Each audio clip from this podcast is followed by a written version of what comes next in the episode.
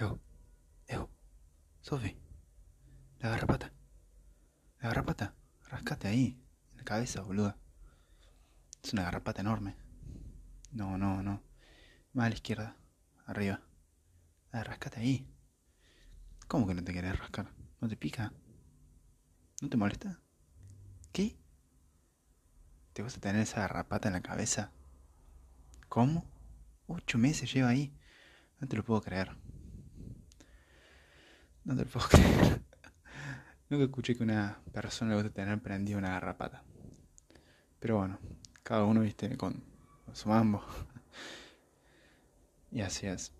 Si vos te pudiese diagnosticar con un mambo, con un mambo real, sería haberte enamorado de una garrapata. Y eso no, no me supera con nada. Mira que tenés cosas con las cuales enamorarte, pero de una garrapata, impensado. Al fin y al cabo, hace feliz esa garrapata.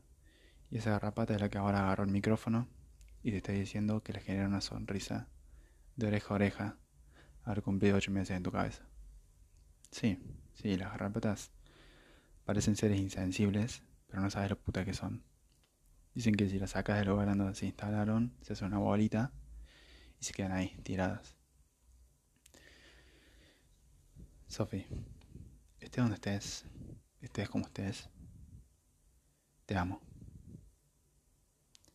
Y amar es una palabra corta que dice más que mil y que estimula a mi músculo liso perigranular que está alrededor de, de mis glándulas endócrinas para que secreten las hormonas más locas que experimente en mi vida. Te extraño una bocha.